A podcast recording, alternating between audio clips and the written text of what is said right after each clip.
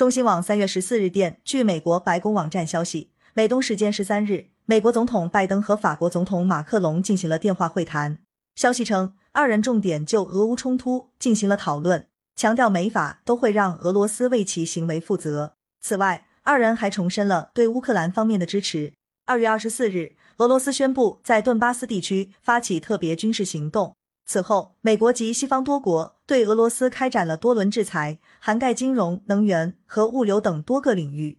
俄乌代表团于二月二十八日、三月三日和七日在白俄罗斯境内进行了三轮谈判。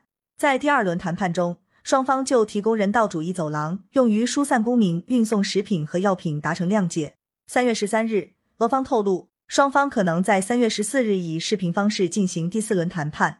感谢收听《羊城晚报》广东头条。喜马拉雅语音合成技术，让您听见更多好声音。